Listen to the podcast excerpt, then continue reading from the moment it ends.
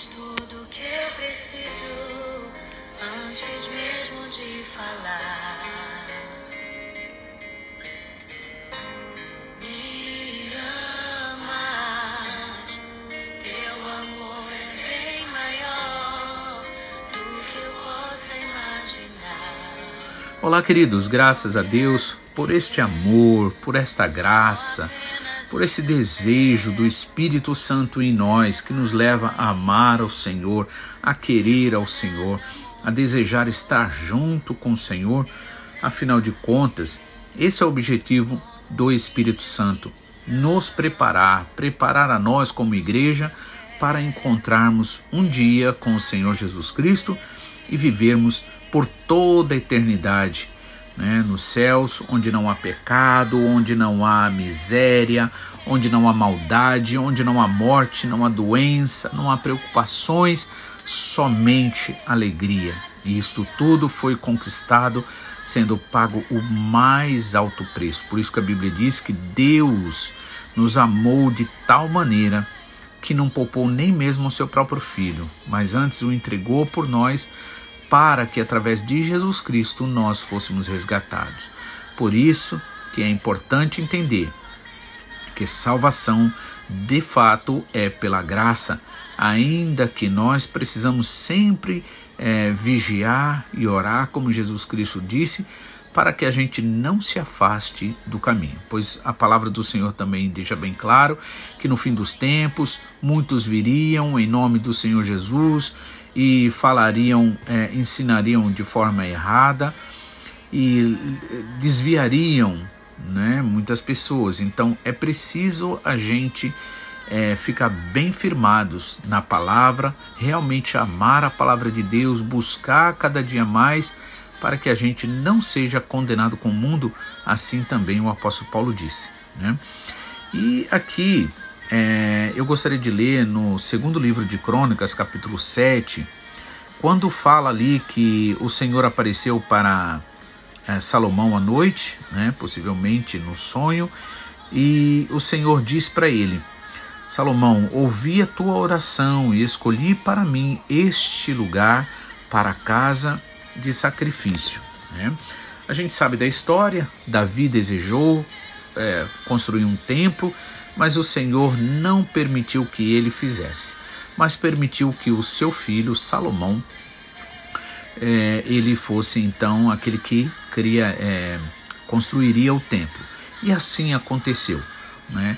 Deus deu graça a ele, Salomão ali recebeu uma boa influência do seu pai Davi, as orientações, ele mesmo orou com humildade, pediu ao Senhor e o Senhor o abençoou. Né? E aí deu a ele esse privilégio. E o Senhor diz então o quê? Né?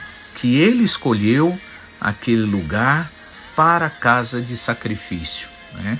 É muito importante nós lembrarmos que antigamente eram feitos sacrifícios com os animais, que na verdade não passava de uma refeição depois também, é, todos ali junto. Né? Não era um, um sacrifício deliberado, sem nenhuma é, sem, sem nenhum objetivo mais concreto. Não. Ali, na verdade, aqueles animaizinhos representavam Jesus Cristo. Por isso que Jesus disse: Quem não comer da minha carne, não beber do meu sangue, não pode ter parte comigo. É? Então hoje nós fazemos isso e ele disse isso referindo-se ao sangue dele que seria derramado né, para nos purificar a alma e a sua carne né, representada pelo pão, como nós fazemos todo o segundo domingo né, do, de cada mês, onde nós participamos da ceia. Aqueles que se batizaram, aqueles que realmente tiveram esta, é, este privilégio, né, esse prazer de ter essa decisão de seguir a Jesus Cristo, então se batizaram e sendo batizado, então eles podem e aliás não só podem como devem participar, né? É o culto, um dos cultos mais importantes que nós temos é o culto de Santa Ceia, onde ali o Senhor vai sempre trabalhar a, a mostrar para nós a nossa realidade, como nós é, que foram os nossos pecados que levaram o Senhor Jesus Cristo a ser crucificado na cruz do Calvário, que nós somos salvos de fato pela graça, por amor, por misericórdia, né? Ainda que ah, existe uma condição para que a gente viva esta salvação e receba, né, que é receber pela fé o sacrifício do Senhor Jesus Cristo na cruz do Calvário, e para que a gente se mantenha até o fim, a gente deve observar algumas, é, é, alguns pedidos que o Senhor faz para nós que a gente vai estar tá vendo hoje. E ali então a Bíblia diz que é, o Senhor escolheu para a casa de sacrifício. Hoje nós sabemos, inclusive pela própria palavra de Deus no Novo Testamento, que o que Deus espera de nós é o sacrifício dos nossos lábios, louvor, adoração a Ele, verdadeira entrega, né? Se disponibilizar para fazer a vontade dele, para abençoar outras vidas. Então, é, esses são sacrifícios agradáveis ao Senhor. Não se trata de sacrifício para a salvação. O único sacrifício que foi feito para a salvação e que tem valor para nós é o que Jesus Cristo fez, a sua vida sendo sacrificada ali por nós. Então, o Senhor diz: Escolhi para mim este lugar. Né? E por que, nesse caso, o Senhor escolheu um lugar ali? Para que o seu povo pudesse estar unidos, reunidos, né? E aí olha aqui o que ele nos diz na continuidade. Versículo 13: Se eu cerrar os céus e não houver chuva, ou se ordenar aos gafanhotos que consumam a terra, ou se enviar a peste entre o meu povo, se o meu povo, que se chama pelo meu nome, se humilhar, orar, buscar a minha face e se converter dos seus maus caminhos, então eu ouvirei do céu e perdoarei seus pecados e sararei a sua terra.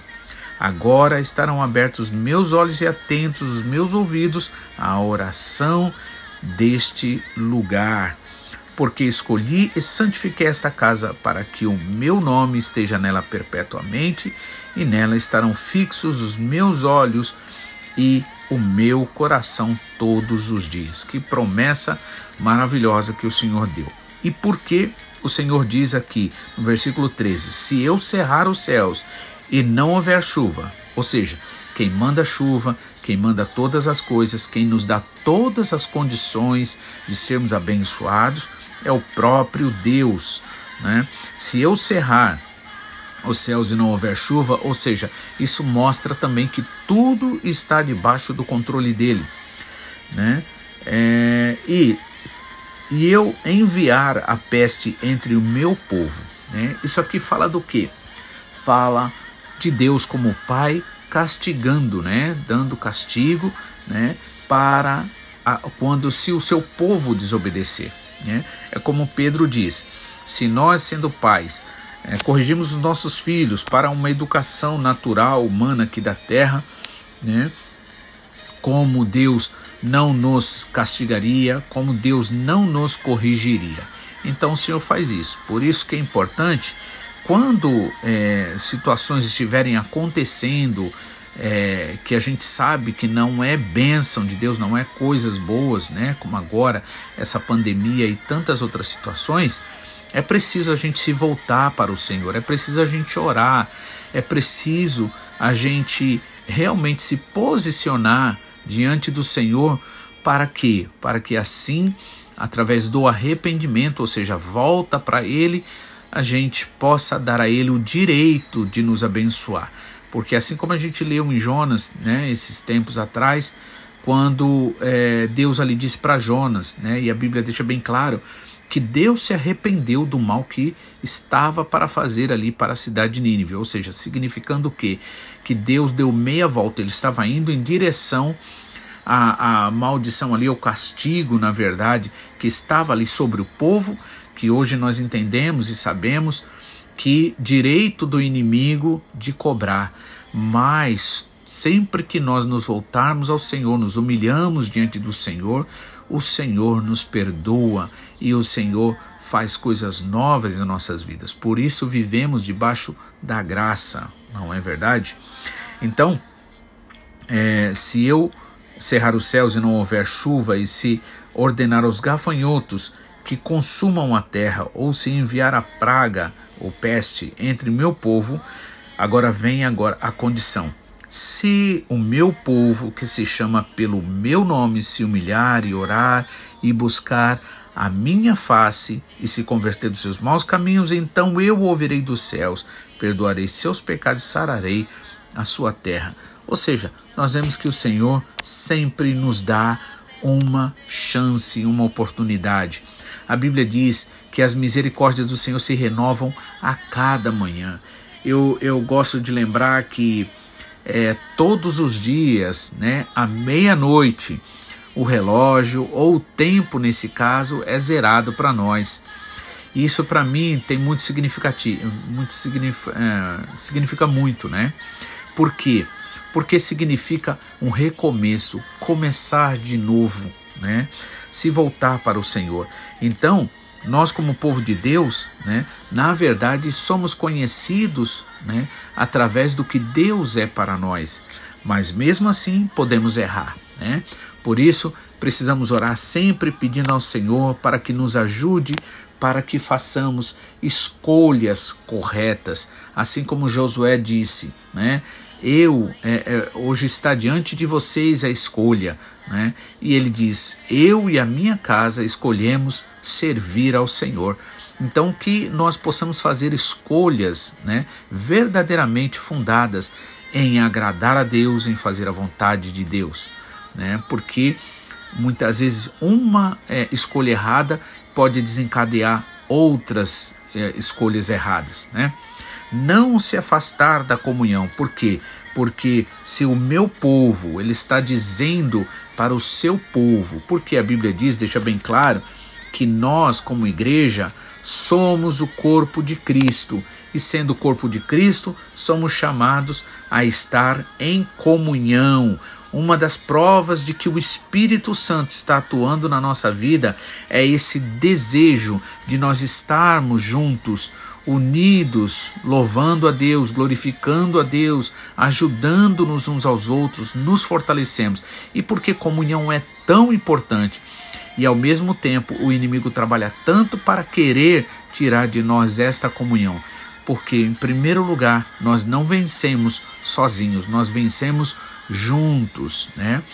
E, por outro lado, é, o inimigo sabe que sozinho, né, fora da comunhão, o que acontece? Nós somos fracos, somos fáceis, né? Somos presas fáceis. Então, é necessário estar juntos. Eu gosto de lembrar que lá na Arca de Noé, por exemplo, então imagine que ali a situação não estava nada agradável, aquele monte de bicho, o mau cheiro com certeza, mas era o único lugar que havia salvação. E se saísse de lá, havia perdição. Então, é, igreja, né, como igreja, né, composta de seres humanos, nós somos imperfeitos, temos problemas, mas precisamos aprender a perdoar uns aos outros, precisamos estar juntos, não nos afastarmos da comunhão, porque tudo que o inimigo quer é que a gente faça assim, nos afaste da comunhão, para quê? Porque ele sabe que sozinho não vencemos. Por isso, Jesus Cristo orou por nós no capítulo 17 de João, dizendo que nós sejamos que um como ele e o Pai é um. Amém? Então é preciso, como povo que se chama pelo nome do Senhor, se humilhar, orar, reconhecer nosso pecado, pedir perdão, crer nesta graça, pedir perdão, né? É, buscar viver na comunhão para nós não nos enfraquecermos nas boas obras, como diz também o apóstolo Paulo e o apóstolo Pedro, né? E buscar a face do Senhor, buscar o Senhor, orar, né? buscar a vontade dele. Né?